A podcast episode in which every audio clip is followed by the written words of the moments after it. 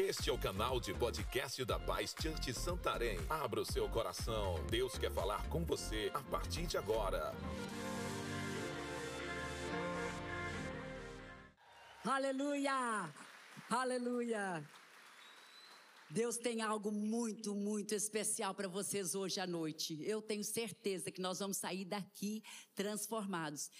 Vocês lembram que durante a pandemia eu ministrei sobre a urgência do tempo? Até que é, as coisas que estão acontecendo agora, gente, né? Essa situação política, tanto aqui quanto nos Estados Unidos, essa guerra na Ucrânia, que já tem um ano que essa guerra não para. Esse terremoto agora que, tive, que aconteceu na Turquia e, e na Síria, mais de 46 mil pessoas morreram. Olha só o que Jesus disse aqui. Tendo Jesus se assentado no Monte das Oliveiras, os discípulos dirigiram-se a ele em particular e disseram: Dize-nos quando acontecerão essas coisas? E qual será o sinal da tua vinda e do fim dos tempos? Aí Jesus respondeu: Olha, presta atenção como Jesus começa a resposta dele. Cuidado que ninguém os engane. Pois muitos virão em meu nome, dizendo: Eu sou Cristo, enganarão a muitos. Vocês ouvirão falar de guerras e rumores de guerras, mas não tenham medo. É necessário que tais coisas aconteçam, mas ainda não é o fim. Nação se levantará contra nação e reino contra reino. Haverá fomes e terremotos em vários lugares. Tudo isso será o início das dores. Então eles os entregarão para serem perseguidos e condenados à morte, e vocês serão odiados por todas as nações por minha causa. Naquele tempo, muitos ficarão escandalizados, trairão e odiarão uns aos outros, e numerosos falsos profetas surgirão e enganarão a muitos. Devido ao aumento da maldade, o amor de muitos esfriará. Mas aquele que perseverar até o fim será salvo. Aleluia, aleluia. Eu declaro que nós aqui vamos perseverar até o fim. Ninguém aqui vai ficar para trás. Ninguém aqui, em nome de Jesus. E se você não tiver certeza sobre isso hoje, hoje você vai sair daqui com certeza, com certeza que você não vai ficar para trás. Aleluia. Aí ele termina isso tudo, aí ele fala assim: Este evangelho do reino será pregado em todo o mundo como testemunho a todas as nações, e então verá o fim. Então virá o fim. Agora, então, o que, que ele está falando? Nós vamos levantar aqui um grande exército. Um exército que, daqui, eu creio, eu creio, daqui, de vocês, aqui da nossa Paz Church Santarém, nós estaremos levantando um grande exército que vai realmente ganhar o resto de Santarém para Jesus. Porque nós queremos, nós não queremos deixar ninguém aqui perdido. Nós queremos ver todos salvos, mas e nós podemos apressar a volta de Jesus cumprindo com o mandamento de ver é, esse avivamento acontecer. Mas esse avivamento tem que começar em nós. Tem que começar em nós. E eu creio que hoje Deus está fazendo isso aqui. Eu creio que nós vamos continuar o que Deus começou em Pentecostes, nesse final de semana que passou, também lá no acampamento, no Diflen, foi o avivamento. E agora eu estou crendo que ele vai, vai continuar. Vai continuar. Olha só, só que Jesus fala tudo isso. Aí logo em seguida, no próximo capítulo, ele fala a parábola das dez virgens. O que que ele fala? Né, nós conhecemos já essa parábola. Aquelas dez moças todas dez virgens, na minha opinião, né, elas Bom, a Bíblia diz que eram todas virgens, não era como se fosse assim, cinco eram né, as prostitutas, aquelas. Não, não, todas eram virgens, todas pensavam que estavam prontas, que estavam preparadas. Bem provavelmente que elas andavam juntos, faziam as coisas juntos, talvez até participavam da mesma célula juntos.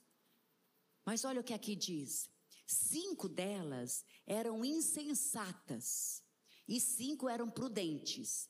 As insensatas pegaram suas candeias, mas não levaram óleo. As prudentes, porém, levaram óleo em vasilhas junto com suas candeias. As virgens que estavam preparadas entraram e a porta foi fechada.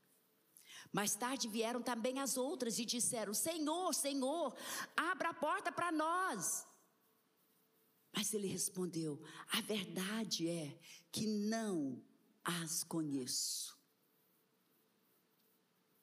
Aí ele termina falando, portanto, vigiem, porque vocês não sabem o dia nem a hora. O que, que ele está falando aqui? Nós temos que estar preparados, nós temos que ter certeza que nós estamos preparados. Nós não podemos ser enganados. Agora, olha aqui outro exemplo. Jesus disse: Nem todo aquele que me diz Senhor, Senhor, entrará no reino dos céus, mas apenas aquele que faz a vontade de meu Pai que está nos céus. Muitos me dirão naquele dia: Senhor, Senhor, não profetizamos em teu nome? Em teu nome não expulsamos demônios? Não realizamos muitos milagres? Então eu lhes direi claramente: nunca os conheci. Uau, segunda vez aqui, essa palavra, eu não te conheço. Como? Como nós podemos garantir que nós vamos ser conhecidos por Jesus naquele dia?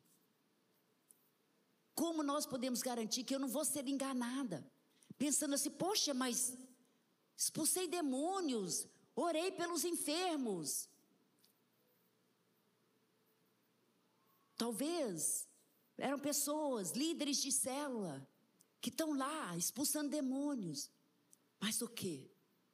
A Bíblia diz não estavam fazendo a vontade de Deus, porque lá em casa estava tendo pecado, talvez traição, talvez brigas, talvez desrespeito,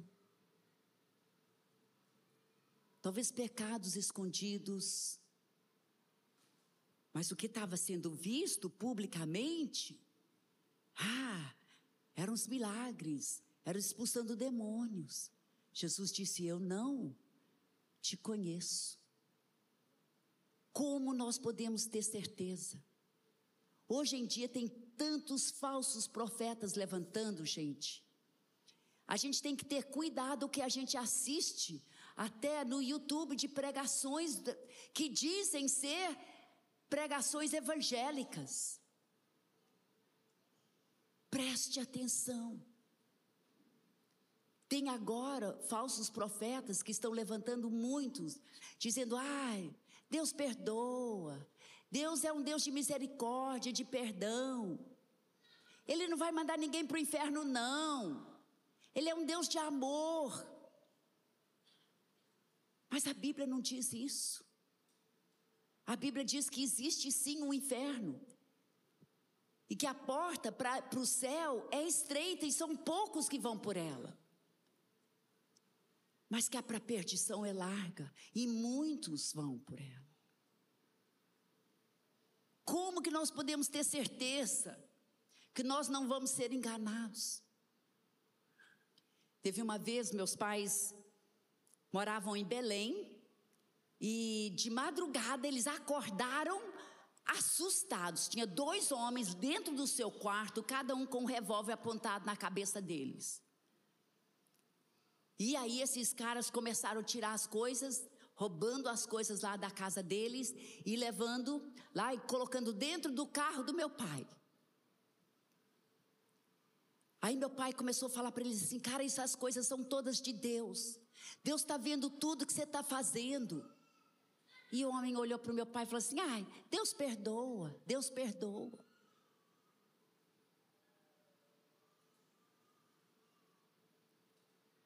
Hoje em dia tem muitos falsos profetas dizendo isso. Não, tem problema. Você pode. Não, Deus, Deus não vai te julgar. Nessa área de homossexualismo, não, Deus não vai te julgar. Se você se sente melhor, não com a identidade que Deus te deu, ah, você faz o que o seu coração pede. A Bíblia não fala isso. A Bíblia não fala isso. Nós temos que reconhecer que Deus nos criou homem e mulher. Ele te criou como você é, com o gênero que ele escolheu para você, porque ele quer o melhor para você. Não podemos ir aceitando o pecado, porque a cultura está mudando agora. Não podemos, queridos. Temos que levar isso muito a sério. Eu estou falando aqui, eu não estou julgando ninguém, eu estou alertando. Porque eu amo vocês, eu não quero ver ninguém, ninguém ser enganado.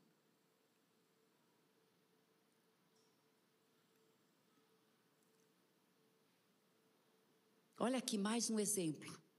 O jovem rico que perguntou para Jesus: Que farei para herdar a vida eterna?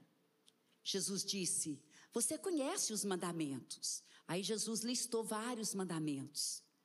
Aí o jovem declarou: Mestre, a tudo isso tenho obedecido desde a minha adolescência. Jesus olhou para ele e o amou. Falta-lhe uma coisa, disse ele.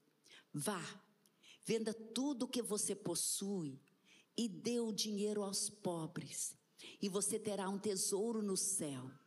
Depois venha e siga-me. Diante disso, ele ficou abatido e afastou-se triste, porque tinha muitas riquezas. Ele não amava a Deus acima de todas as coisas. Os seus bens eram mais importantes para ele. Queridos, uma das coisas que nós temos que ser primeira coisa é nós temos que amar a Deus acima de todas as coisas. Nós temos que amar a Deus. Amá-lo mesmo, um amor que leva à obediência. Teve é, um mestre da lei que perguntou a Jesus: de todos os mandamentos, qual é o mais importante? Aí Jesus respondeu: o mais importante é este: ouve, ó Israel, o Senhor, o nosso Deus, o Senhor é o único Senhor. Ame o Senhor, o seu Deus, de todo o seu coração, de toda a sua alma e de todo o seu entendimento e de todas as suas forças. No Velho Testamento, no hebraico, essa palavra ouve, ó Israel, ouve, é chamar, que quer dizer ouvir com atenção e obedecer. Não é só ouvir, não é só ouvir a palavra de Deus, mas é obedecer, é praticá-la. Nosso tema do ano é alicerces inabaláveis. E Jesus estava contando, falando sobre isso. Ele falou que era quando a pessoa que ouve a minha palavra e a pratica é igual ao homem que constrói a sua casa na rocha, que será inabalável mas é aquele que ouve e pratica. O chamar, esse ouve e praticar, é sempre ligado ao amor. Jesus, lá em Apocalipse, estava conversando, deu uma mensagem para sete igrejas diferentes. É, este ano passado, é, nós tivemos o privilégio de visitar lá na Turquia esses locais, essas sete igrejas. E quando nós chegamos na, no local de Éfeso, diz, dizem lá que aquela igreja é, tinha mais ou menos 50 mil membros. Era uma mega igreja.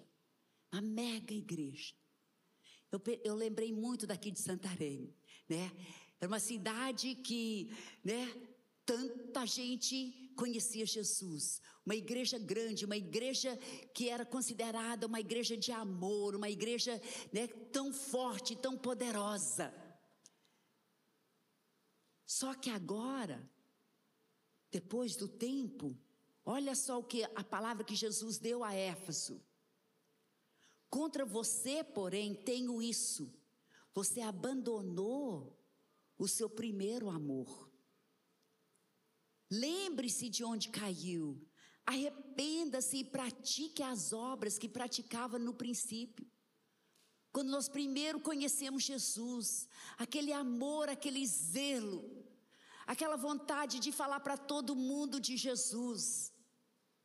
Em Éfeso, quando eles primeiro conheceram Jesus, estava tendo tanto avivamento que pessoas estavam sendo curadas, o Espírito Santo estava sendo derramado sobre as pessoas. Foi um tempo de grande avivamento. Mas aqui Jesus falou assim: Eu tenho isso contra vocês, vocês perderam aquele primeiro amor. Quando quando nós amamos mesmo, igual a Bíblia fala aqui, né? de todo o nosso coração, de toda a nossa força, de todo o nosso entendimento, toda a nossa alma. Quando nós amamos assim, é sinal da gente ser apaixonado. Será que nós somos apaixonados por Deus?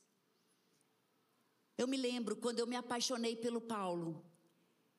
Eu não, assim, eu estava super ocupada, eu estava estudando, fazendo enfermagem e estava tão ocupada, mas eu tinha sempre dava um tempo para poder falar com ele, para tirar tempo com ele.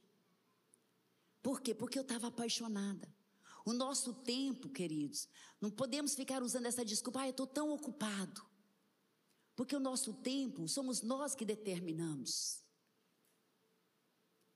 Se nós realmente somos apaixonados por Deus, se Deus está em primeiro lugar na nossa vida, nós vamos arrumar tempo para cultivar intimidade com Ele, para gastar tempo com Ele.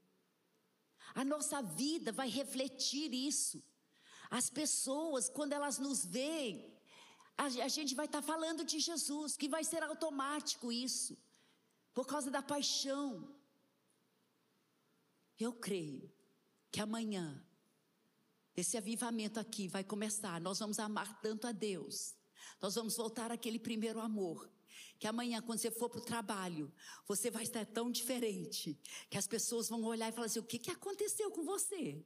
E você vai poder falar: Deus tocou a minha vida. Aleluia.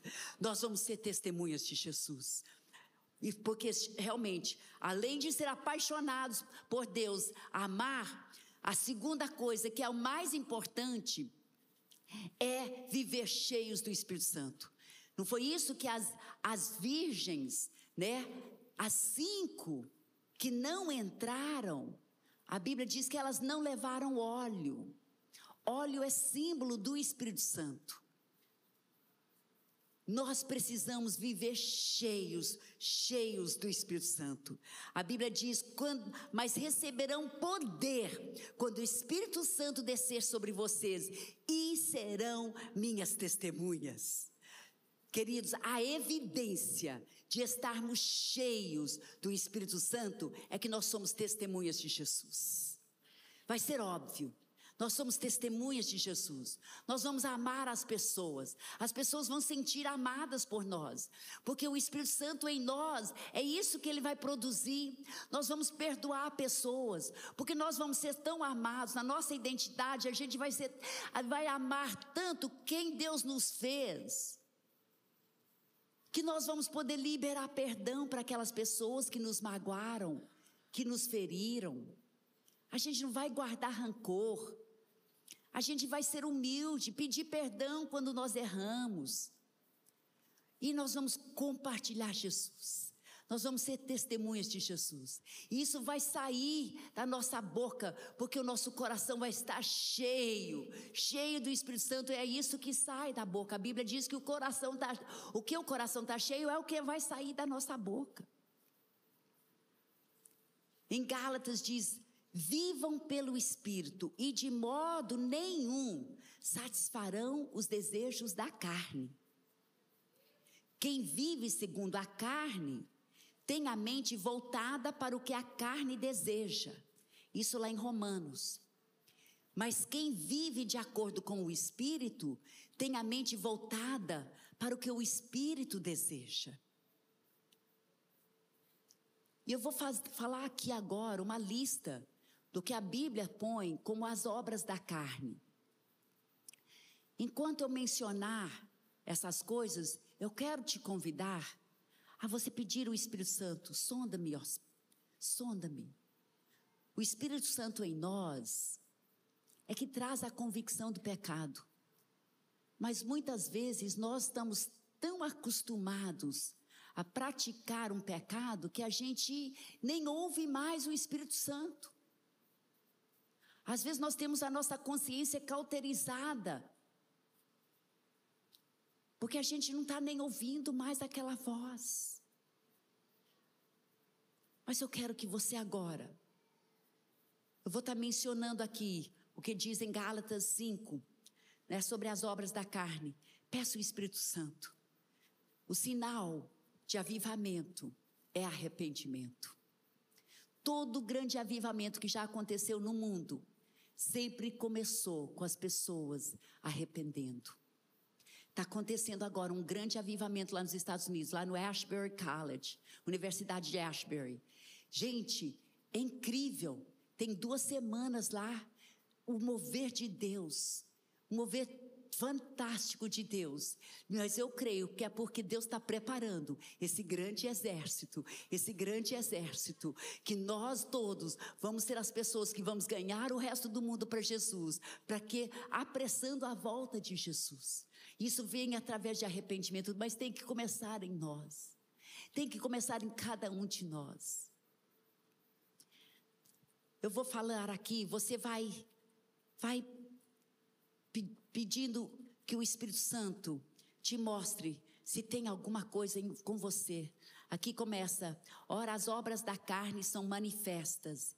Imoralidade sexual. Moralidade sexual não é só transando com alguém, não. É todo tipo de imoralidade. Pode ser pornografia, pode ser masturbação, vivendo juntos, sem ser casados né, qualquer forma de homossexualismo. Tantas maneiras de você, até nos seus pensamentos, a Bíblia fala. Quantas vezes né, as pessoas estão agora com a internet tão fácil, estão se envolvendo em imoralidade. Querido, isso aqui é obra da carne. Olha aqui também diz impureza, libertinagem, idolatria. Talvez você fale assim: ah, mas eu não tenho uma imagem lá na minha casa que eu estou adorando. Não, mas qualquer coisa que nós amamos mais do que a Deus é um ídolo para nós. É um ídolo para nós.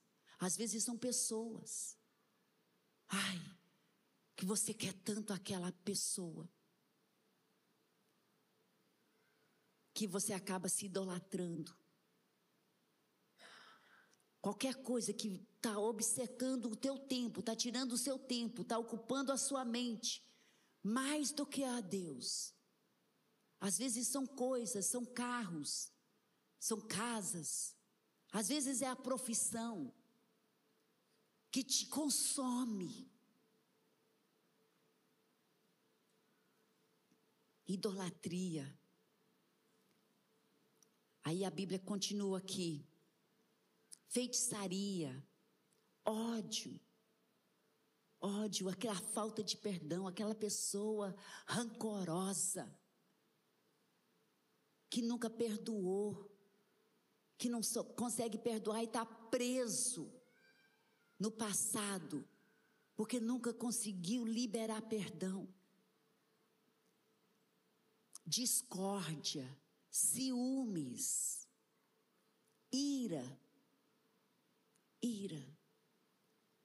Se você descascou com alguém, detonou com aquela pessoa, na, no, na hora da ira, e o Espírito Santo está falando para você aquilo foi tão errado. Volte com aquela pessoa, peça perdão, se humilhe. Vamos aprender a ser pessoas humildes. Quando o Espírito Santo traz à luz um pecado, é porque ele está ativo em nós. Isso é tão bom, isso é tão bom. Isso mostra que Ele está em nós, Ele está trazendo à tona alguma coisa, Ele está trazendo a sua memória. Confessa a Deus, arrepende. Depois vai e faz as pazes, acerta as coisas. O que mais aqui? Egoísmo. O egoísmo, o orgulho de pensar que a gente é melhor do que outros, de que, ah, eu que sou melhor. E toda hora tirando selfie, postando selfies. Qual a motivação disso? Dissensões, facções, inveja, embriaguez, orgias, coisas semelhantes. Aí ele termina dizendo: Eu os advirto, como antes já os adverti. Aqueles que praticam essas coisas não herdarão o reino de Deus. Agora, querido, eu quero, eu quero falar muito, muito sério isso. Aqui a Bíblia diz: os que praticam essas coisas, nós todos somos falhos, nós vamos errar, né? nós não estamos ainda perfeitos. Deus está nos aperfeiçoando, nós estamos, né? vivendo cada vez mais aperfeiçoando. Mas é quando nós praticamos um desses pecados e não reconhecemos e continuamos praticando. Mas quando nós pecamos e o Espírito Santo fala em nós, ele nos toca e nós sentimos aquela dor. A gente vê, poxa, pai, realmente eu pequei naquilo. Eu me arrependo. Isso é lindo. Olha que a Bíblia diz. A Bíblia diz que se confessarmos os nossos pecados, Ele é fiel e justo para perdoar os nossos pecados e nos purificar de toda injustiça. Em Tiago ele diz, portanto, confessem os seus pecados uns aos outros e orem uns pelos outros para serem curados. A oração de um justo é poderoso e eficaz. Ontem eu estava tirando um tempo, preparando aqui, orando, jejuando, orando por esses cultos. E justamente enquanto eu estava lá, eu recebi uma mensagem de uma discípula. Ela nem sabia que eu ia estar ministrando hoje, nem nada. E ela falou assim: Ô oh, pastora, por favor, eu quero confessar um pecado para você. Eu quero que você ore por mim, porque eu quero ser curada. O pecado não era coisa tão grande, mas eu achei tão lindo, porque o Espírito Santo tocou no coração dela. Ela falou assim: Eu estou perdendo muito tempo nas redes sociais. Eu estou vendo que eu estou gastando tanto tempo, que às vezes eu estou tirando o tempo que era para eu estar tá tirando meu tempo com Deus. Eu faço meu tempo com Deus rapidinho e logo já vou para as redes sociais e acabo gastando mais tempo lá. O Espírito Santo está me tocando que isso está errado, que as minhas prioridades, o meu amor não está certo. Eu, eu achei tão lindo. Eu falei, glória a Deus, glória a Deus, o Espírito Santo estava tocando no coração. Aí eu orei com ela e eu tenho certeza que ela foi curada. Porque Deus promete, Deus promete. Mas nós temos que reconhecer isso, né? Agora, vamos ver em contraste o fruto do Espírito. Né? Nós falamos sobre as obras da carne, agora vamos falar sobre o fruto do Espírito. Quando uma árvore é frutífera, ela não tem que se esforçar para dar um fruto, né? Ela, natureza dela é que ela vai produzir fruto. Quando nós estamos cheios do Espírito Santo, esse fruto do Espírito Santo vai ser natural. Vai ser isso que as pessoas vão ver nas nossas vidas. Olha só. Aqui a Bíblia diz: Mas o fruto do Espírito é amor. É amor. Você vai estar, tá, você vai estar tá amando pessoas. Você vai estar tá preocupado com aquela pessoa, aquele vizinho, aquele parente, aquele colega que ainda não conhece Jesus. Seu coração vai doer de amor por aquela pessoa. Você vai querer que ela conheça Jesus antes que seja muito tarde. É amor. É alegria. É alegria. Nós devemos ser as pessoas mais alegres da terra. Porque a nossa alegria não depende das circunstâncias, não depende das guerras, não depende da política, não depende dos terremotos. A nossa alegria está baseada em Jesus. A alegria do Senhor é a nossa força. Nós devemos ser pessoas alegres, isso deve fluir de nós. As pessoas devem ver você tão alegre que você, mas o que foi que aconteceu com você? Aí você vai falar. Aí você vai testificar de Jesus. Aleluia. Amor, alegria, paz. Paz. Não temos que estar andando ociosos, tão preocupado, tão nervoso. Ai, até passando mal. Porque a ansiedade traz doenças físicas. Mas não é isso que o Espírito Santo quer de nós. É paz, ele nos traz paz.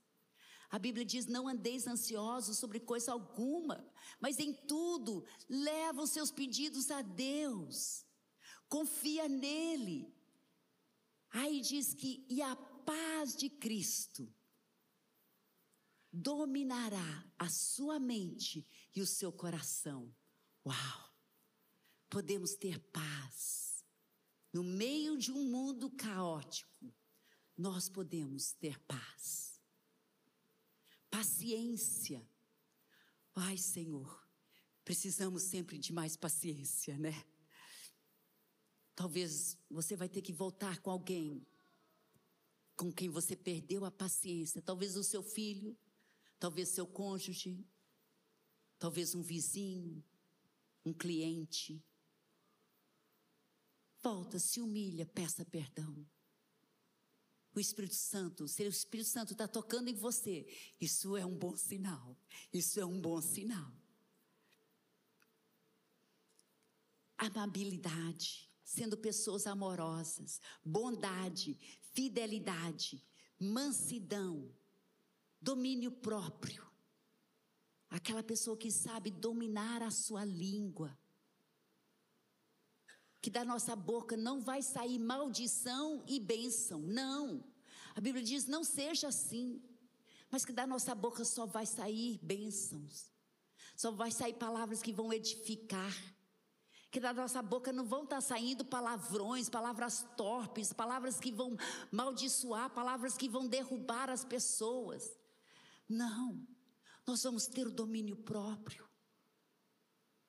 E nós vamos poder sempre estar tá proferindo palavras de fé, de amor, de encorajamento. Nós vamos ter o domínio próprio. A Bíblia diz em Gálatas: se vivemos pelo Espírito, andemos também pelo Espírito. E agora, queridos, esse versículo em Romanos 8, olha só.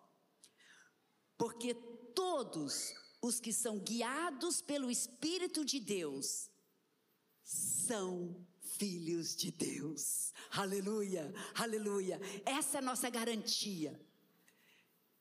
Que nós não seremos enganados se nós estamos sendo guiados pelo Espírito. Aí sim nós temos a certeza que nós somos filhos de Deus. Hoje nós vamos tirar um tempo agora de busca desse Espírito Santo, desse avivamento. Nós vamos estar aqui derramando, nos derramando. Não vou chamar ninguém para frente porque não tem como, aqui o espaço já não dá, né?